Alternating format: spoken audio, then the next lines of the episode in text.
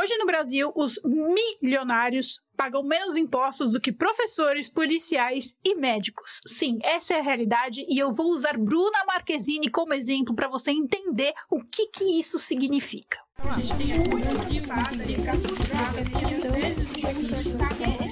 Vocês nunca vão entender como funciona a economia. Sejam todos muito bem-vindos a mais um Econolivre, seu podcast diário sobre economia, notícias, atualidades e muito mais. Se você está aqui pela primeira vez, meu nome é Olivia Carneiro, eu sou uma economista formada pela USP, mestre pela Universidade de Chicago e eu venho aqui todo santo dia compartilhar com vocês tudo que eu aprendi com os ganhadores de Nobel e outros economistas notórios com quem eu tive o privilégio de aprender e ser treinada na minha área pela leitura do noticiário. Ou seja, eu compartilho com vocês tudo que eu aprendi com essa galera pica das galáxias através da leitura do noticiário brasileiro. Por quê? Porque eu acho que o conhecimento não deve ser restrito apenas à academia e a especialistas. Eu acho que esse conhecimento deve ser difundido largamente para te ajudar a tomar melhores decisões, a entender melhor o mundo que a gente vive e ser mais feliz. Porque, pasme, e eu já provei aqui, porque eu já trouxe pesquisa que prova isso. Pessoas melhor informadas são mais felizes. Então, confia em mim. Assim, não é uma questão de concordar comigo, discordar de mim, discordar do economista XPTO. É uma questão de você conhecer mesmo, entender entender as perspectivas, isso vai facilitar muito o seu entendimento de mundo, obviamente, né? Recebo muitas mensagens de vestibulando falando que tirou nota boa na redação porque usou alguma coisa que eu falei. Então, assim, ajuda, obviamente, na sua compreensão de mundo, mas também ajuda na sua tomada de decisão, porque você entende melhor os elementos, você entende melhor para onde as coisas estão indo e você passa a ser uma pessoa mais feliz, porque você sabe que uma notícia ruim, ela é ruim, mas você sabe como lidar com ela. Então, isso te, te dá um, um, um afago no coração. Eu falo muito sobre teoria dos jogos, né?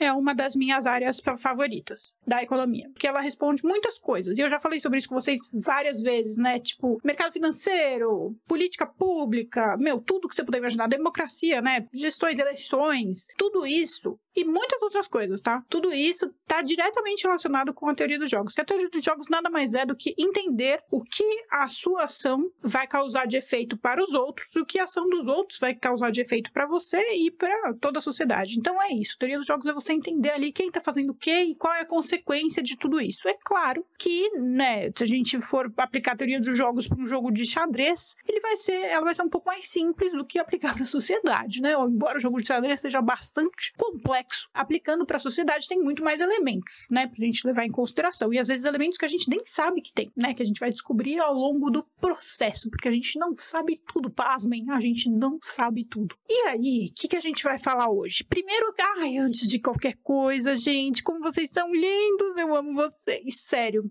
É, eu sei que alguns sentiram falta porque eu estive ausente por uns tempos, como eu já falei para vocês, eu estava com alguns probleminhas pessoais. E isso me fez me ausentar por necessidade. E, enfim, eu acho que agora eu tô de volta, né? Se agosto acabar tranquilo, eu tô de volta, porque, né? Chega desse mês, a gente já saturou. E eu tô animada como sempre, né? Porque eu tenho muitas coisas legais para compartilhar com vocês. Ai, mas você, bolsonarista, você, petista, né?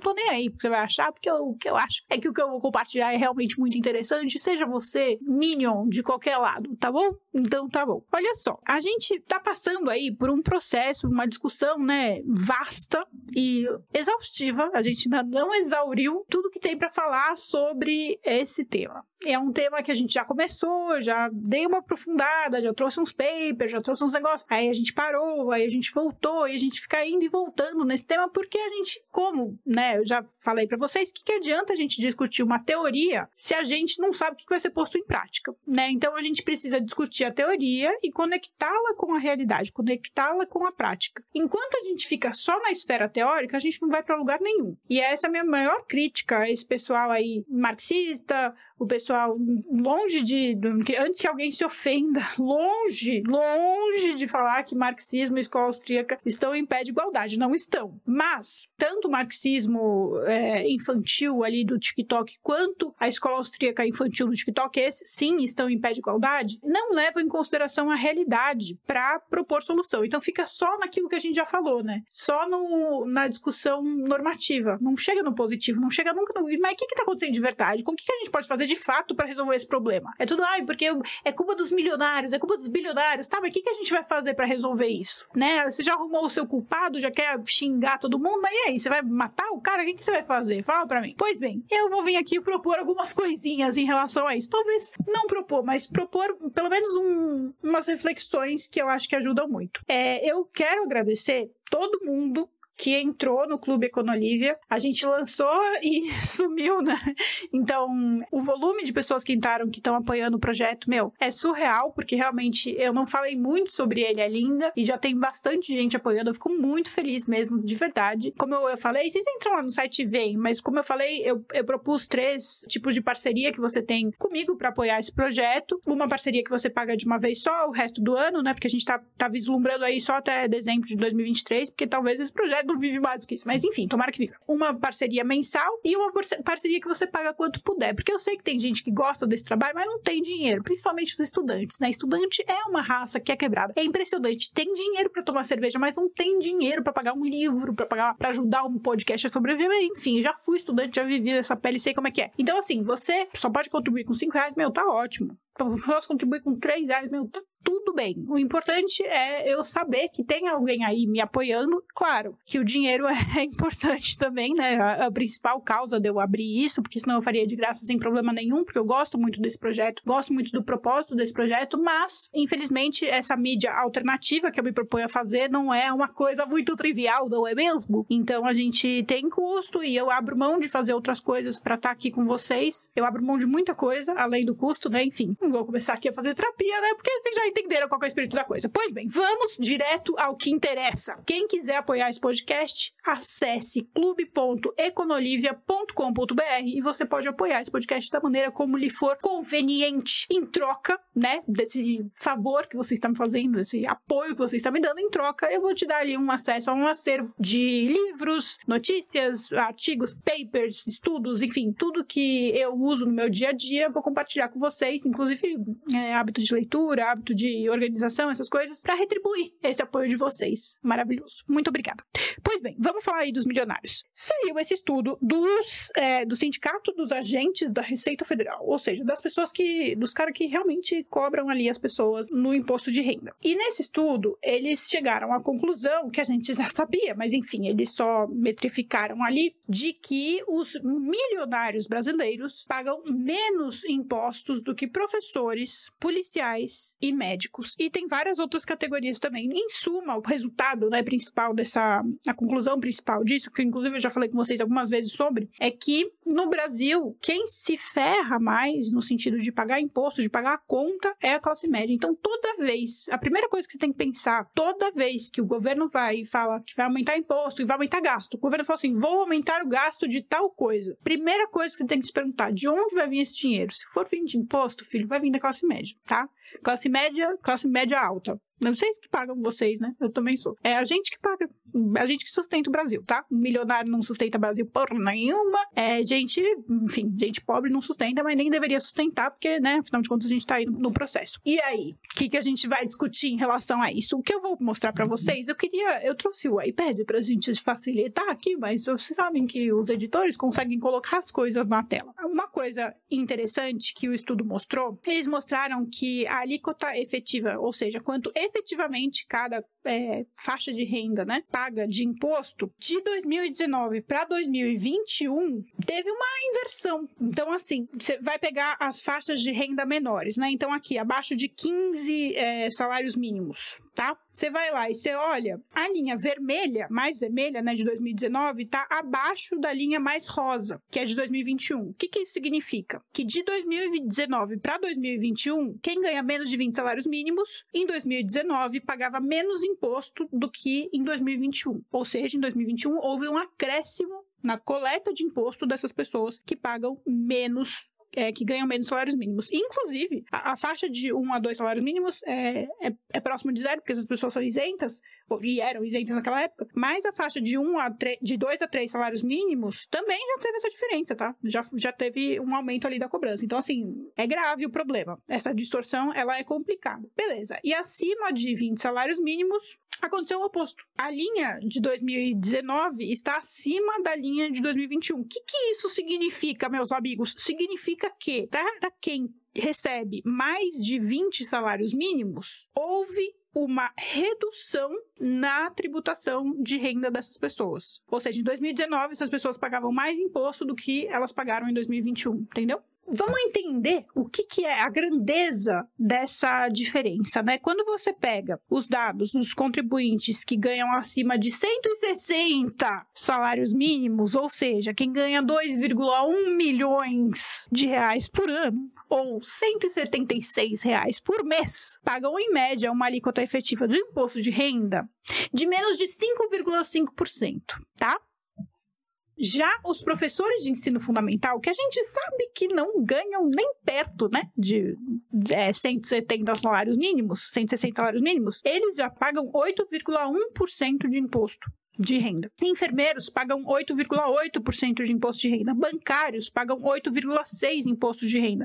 Assistentes sociais pagam 8,8% de imposto de renda. Profissionais que, na média, declaram rendimentos totais abaixo de 94 mil naquele ano, ou seja, 8 mil reais por mês. Vamos resumir aqui o que eu falei. O que eu falei é: pessoas que têm rendimento de 160 salários mínimos, ou seja, os milionários, afinal de contas, eles ganham mais de 2 milhões de reais por ano, pagam 5,5% de imposto de renda. Já os profissionais, como professores, eh, enfermeiros, bancários, assistentes sociais, que ganham 8 mil reais por mês, essas pessoas pagam de 8 a 9% de imposto de renda, ou seja, pagam muito mais imposto do que é, esses milionários. Aí você vai falar, ai, muito mais, Olivia, que né? Que, o pessoal que é de. que se diz de direita, porque isso não é direita, né? Isso é cabacice. O pessoal que se diz de direita fala, ai, Olivia, mas é muito pouco de diferença, é só 3% de diferença. Não, meu amor, é uma diferença muito grande, porque se você souber o mínimo de economia, você vai saber que 5% para uma pessoa que ganha 2 milhões é muito pouco. É irrisório. É tipo o troco do pão dela, entendeu?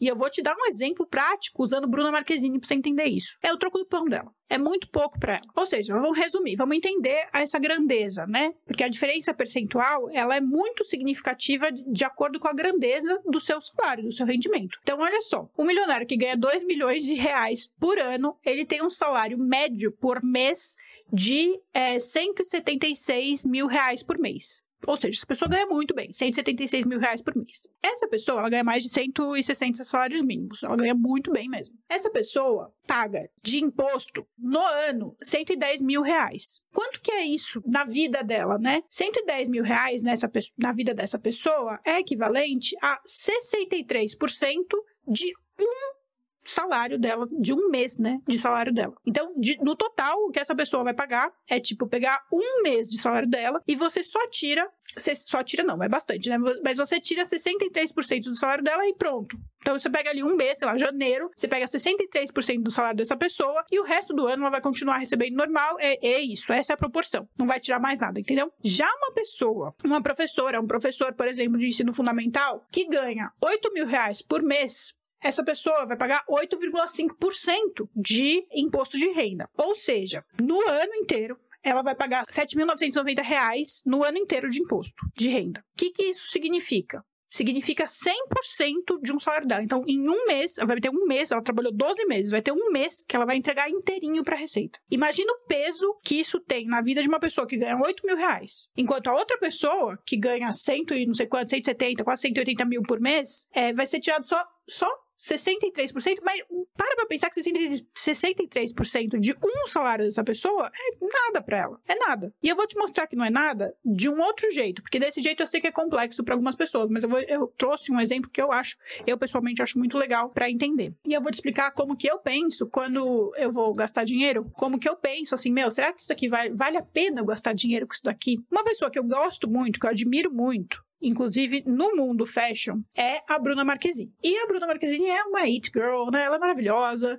enfim. E ela veste uns looks, tem uns looks dela que eu não gosto muito, mas tem uns looks dela que eu gosto demais. E aí eu olho e falo, nossa senhora, deixa eu ver quanto que tá isso daqui, né? Deixa eu ver se eu tô podendo comprar isso aqui. Aí beleza, tem um look dela lá que ela montou, que ela postou, eu acho que postou faz uns dias, faz uns dois dias, sei lá, que é um look de um vestido é um vestido drapeado, azul, assim, lindo, maravilhoso. Eu vou pedir para colocarem aqui em algum lugar para vocês verem. E esse lookinho dela custou só o vestido, vamos, vamos fazer a listinha, né? Só o vestido custou 3.400 dólares. A meia calça, que tá por baixo ali porque ela tava com frio, 2.200 dólares. A bota custou 1. 1.290 dólares. A bolsa custou 1.250 dólares e os brincos maravilhosos dela custaram 4.400 dólares. No total, o look dela vale 12.340 dólares, o look completinho. E aí, óbvio, né? A Bruna provavelmente não pagou nada, se pagou, pagou no máximo o brinco, pagou um item, né? Mas provavelmente ela não pagou nada por esses itens e tá super bem vestida, tá linda, tá maravilhosa. E é um look que eu super usaria, tem tudo a ver com o meu estilo. Beleza, eu fui olhar eu tiraria a bota, né? Porque eu não uso bota desse estilo, muito menos com salto, não gosto. Tiraria a meia calça, porque eu jamais compraria uma meia calça de 2.200 dólares, por mais maravilhosa que fosse, que não é o caso. Não, não gastaria tanto dinheiro assim numa meia calça. É, eu tiraria isso. Vai, se eu, se eu pudesse comprar, se eu tivesse esse dinheiro e pudesse comprar, eu tiraria essas duas coisas, porque eu realmente não, não usaria, não ia gostar tanto. Então tá, então só considerando o vestido, a bolsa e os brincos da Bruna, se eu fosse replicar o look dela, esses três itens juntos custariam 9.050 dólares. Beleza. Vamos olhar o que isso representa na vida de Bruna Marquezine. A gente sabe que ela provavelmente não pagou por esses itens, mas vamos fingir que ela pagou por esses itens, tá? Vamos olhar lá. Bruna Marquezine tem um patrimônio estimado de 50 milhões de reais. Fazendo as conversões, tal, tudo direitinho, considerando assim, uma taxa baixa ali de, de cotação de dólar, tá? Vamos, vamos amenizar assim, o cenário mais de boinha possível. Esse look inteiro, para ela, representaria, né, 0,12% do patrimônio dela. Ou seja, não chega a ser 0,2%, é nada, tipo, é, é muito pouco, é nada do patrimônio dela. E só considerando o que eu compraria, aqueles três itens que eu compraria, no caso o vestido, a bolsa e o brinco, no patrimônio dela não chega a ser nem 0,1%, 0,9%, 0,09% do patrimônio dela. Agora, considerando o meu patrimônio, mas o meu patrimônio muito estimado para cima, meu patrimônio estimadaço para cima, assim, super faturado, assim, se eu tivesse, né, um, dois, três milhas, assim, alavancando tudo ali, o look dela custaria para mim esse look completo representa na minha, no meu patrimônio 6,12%. É, é tipo muito mais de mil por cento. É muito mais. Para mim é muito mais pesado, você entende? Porque eu tenho um patrimônio muito menor que o dela, mas é muito menor que o dela. Isso assim, eu chutando tudo pra cima, tá, gente? Chutando tudo, tipo, como se eu fosse rica, sabe? Esse tipo de coisa. E só o lookzinho que eu pegaria, né, que é os itens que eu de fato usaria, pra ela seria 0,09%, pra mim seria 4,53%. Ou seja, gente, é uma diferença muito grande. O peso que esse lookinho tem pra Bruna é muito menor do que o peso que esse lookinho tem para mim. Então, assim, não passa pela minha cabeça, nem passa pela minha cabeça comprar esse lookinho, entendeu? É o lookinho de uma marca que eu não sei nem falar. Ferragamo. Eu vou falar Ferragamo, eu sei que não é Ferragamo, mas eu vou falar Ferragamo, por quê? Porque a gente tá no Brasil, a gente fala brasileiro, entendeu? É brincadeira, a gente sei que vamos xingar, não é brasileiro, é português. Eu falo o que eu quiser, é a minha língua, Oxi.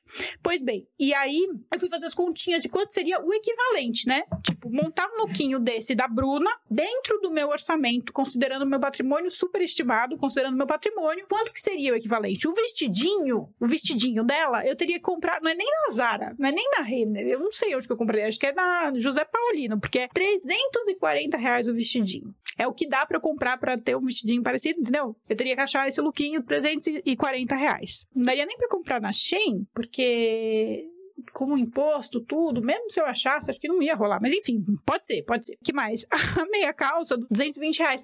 220 reais, amigos, eu também não compraria, não gastaria na meia calça. Mas tá bem mais perto do, do que eu penso, né? Porque, né, afinal de contas. Já a bota que ela tá usando, eu teria que usar uma, bo uma bota no valor equivalente à minha renda, é, ao meu patrimônio, no caso, seria 109 reais a bota. Não sei aonde que eu iria achar uma bota de 109 reais. Não sei, não sei. Talvez na Zata? Talvez na Zata. Veremos, veremos. A bolsa, essa é engraçada. A bolsa. A bolsa equivalente pro meu bolso seria de 125 reais. Onde que eu vou encontrar uma bolsa de 125 reais, minha gente? Fala pra mim, fala pra mim, eu quero saber. que mais? Aí tem o brinco brinco maravilhoso dela, da Tiffany. O dela é da Tiffany. Eu até compro o brinco. Esse brinco, por exemplo, ele é, ele é joia. Eu até compro, mas não, tenho, não tenho 4 mil dólares para comprar o brinco. É 440 reais o brinco. Teria que ser bijuteria. Uma bijuteria bem cara, mas teria que ser bijuteria. E por fim, né, pensando no look completo, o look completo dela, para mim, no meu budget, seria de 1.234 reais. Um, dois, três, quatro.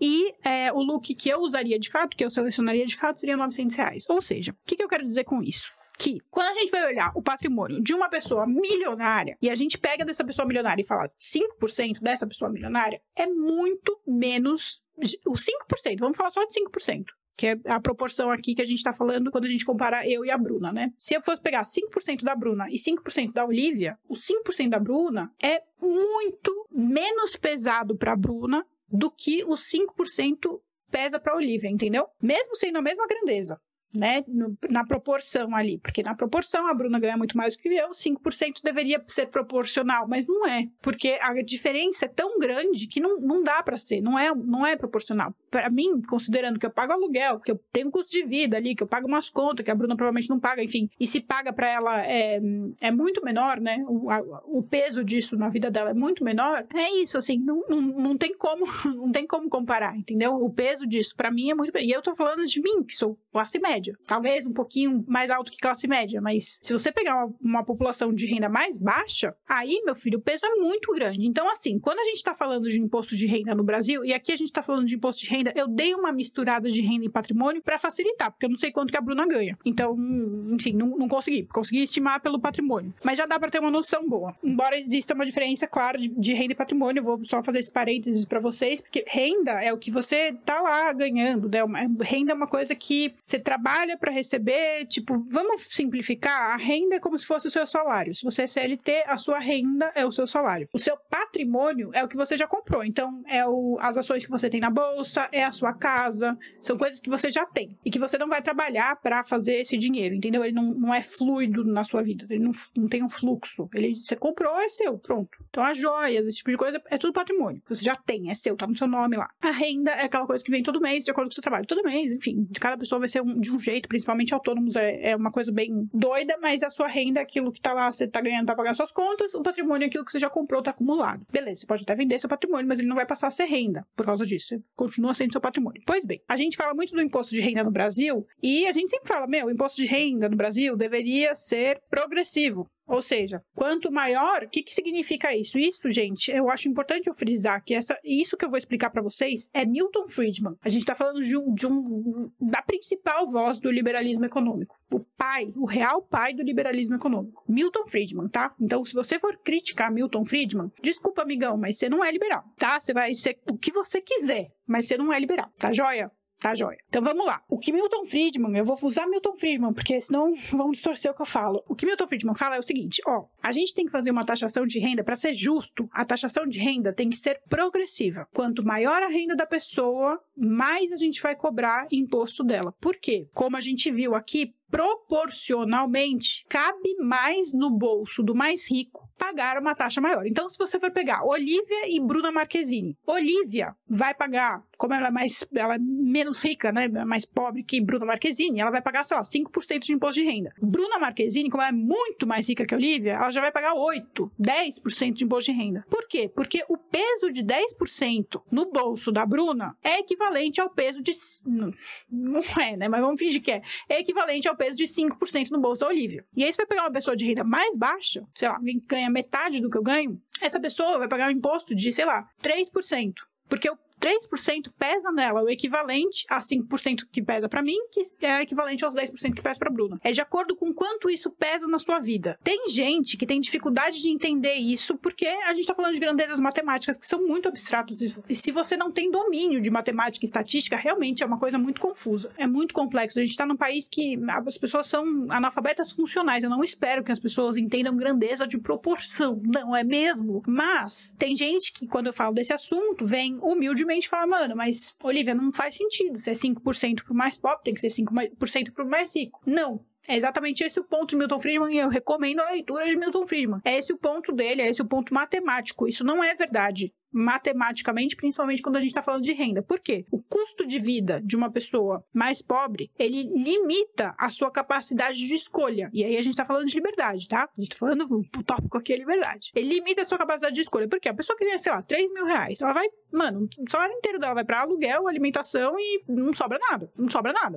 Pessoa, transporte, essa pessoa simplesmente sobra muito pouco. Ela tem que ser muito austera para conseguir fazer sobrar alguma coisa na, se ela tá sustentando uma família tal. É praticamente impossível. Então, se você tirar 5% dessa pessoa, você entende? Você tá tirando muito, porque ela já não tem sobrando. Agora, se você for pegar Bruna Marquezine com seu patrimônio de 50 milhões, pô, ela com certeza absoluta tem um dinheirão que sobra por mês, né? Mesmo pagando aluguel, aluguel em Nova York, São Paulo, Los Angeles, tendo 25 carros, se ela tiver, sei lá, tudo, mas se ela tiver tudo, se ela comprar a comida mais cara, se ela fizer o supermercado mais caro, se ela tiver tudo do mais caro, ainda assim vai sobrar muito dinheiro na conta dela no final do mês. Então ela tem mais liberdade, ela tem mais flexibilidade. É a, é a partir dessa noção do que sobra, né, que a gente consegue imaginar, que a gente consegue imaginar não, que a gente consegue mensurar quanto que pesa para ela 5%.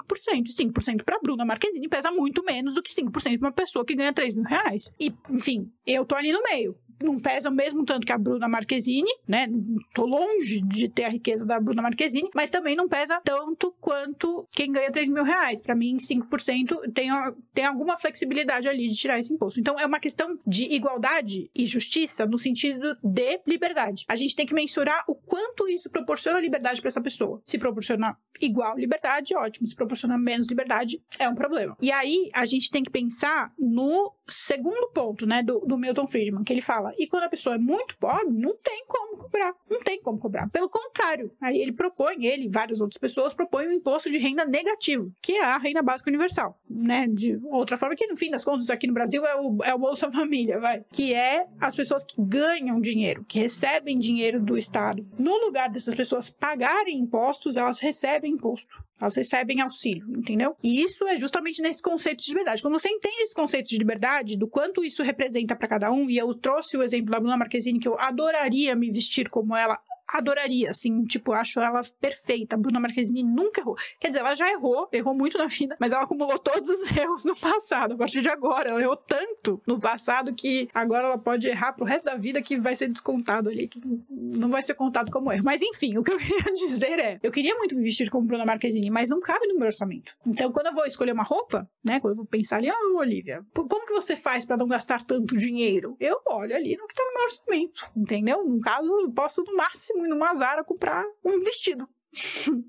É isso, no máximo. Assim, é o mais caro que eu consigo. Se a gente considerar a proporção ali do que Bruna Marquezine gasta. E olha que Bruna Marquezine deve gastar bastante dinheiro com roupa. Quer dizer, não deve gastar porque ela ganha tudo, né? Mas se a gente for considerar que ela pagou por aquilo. É porque ela se veste muito bem, ela veste coisas de grife, etc e tal. Pois bem, é, a última coisa que eu queria mostrar para vocês, ainda nesse sentido, desse estudo do sindicato dos fiscais de imposto de renda, é esse gráfico que aí você consegue ter a visão do que eu tô falando. Aqui é quem ganha até um salário mínimo, tá? Então, quem tá realmente ali no, no, limite, no limite. Aqui é quem ganha mais de 320 salários mínimos. que coisa maravilhosa, né? Aqui é o quanto que a alíquota média, né? Do que essas pessoas pagam de imposto de renda. Você vê que, ó, quanto vai aumentando, aí aumenta aqui, né? Na classe média. Aí quando chega ali, ó, estagna. E a gente estagna em 160 salários mínimos. É tipo muito, já é muito alto. Já é milionário. Então, quando você vai falar de imposto de renda, de fato, gente, essa curva deveria ser assim. Não deveria ser uma curva assim. Deveria ser uma curva que vai subindo, né? O mais, o mais abastado paga uma taxa maior, o menos abastado paga uma taxa menor. E assim a gente conseguiria equilibrar e, obviamente, né, aí tem um sentido bem óbvio e lógico, que é a gente arrecadaria muito mais. A gente teria muito menos problemas, muito menos dificuldades em termos de arrecadação. Até porque muitas dessas pessoas que ganham muito, muito, muito, são funcionários públicos. Uhum.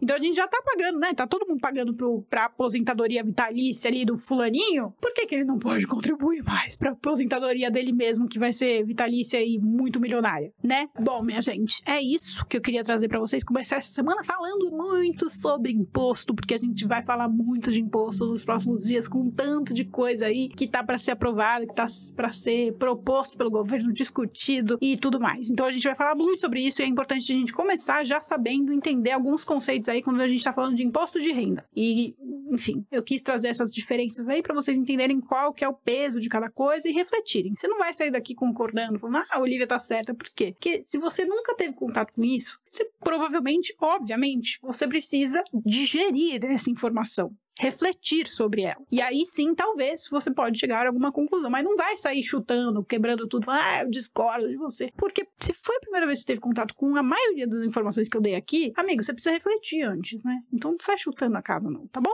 É isso, minha gente. Eu volto amanhã, volto amanhã, fica tranquilo, tá bom? Um beijo, outro, tchau!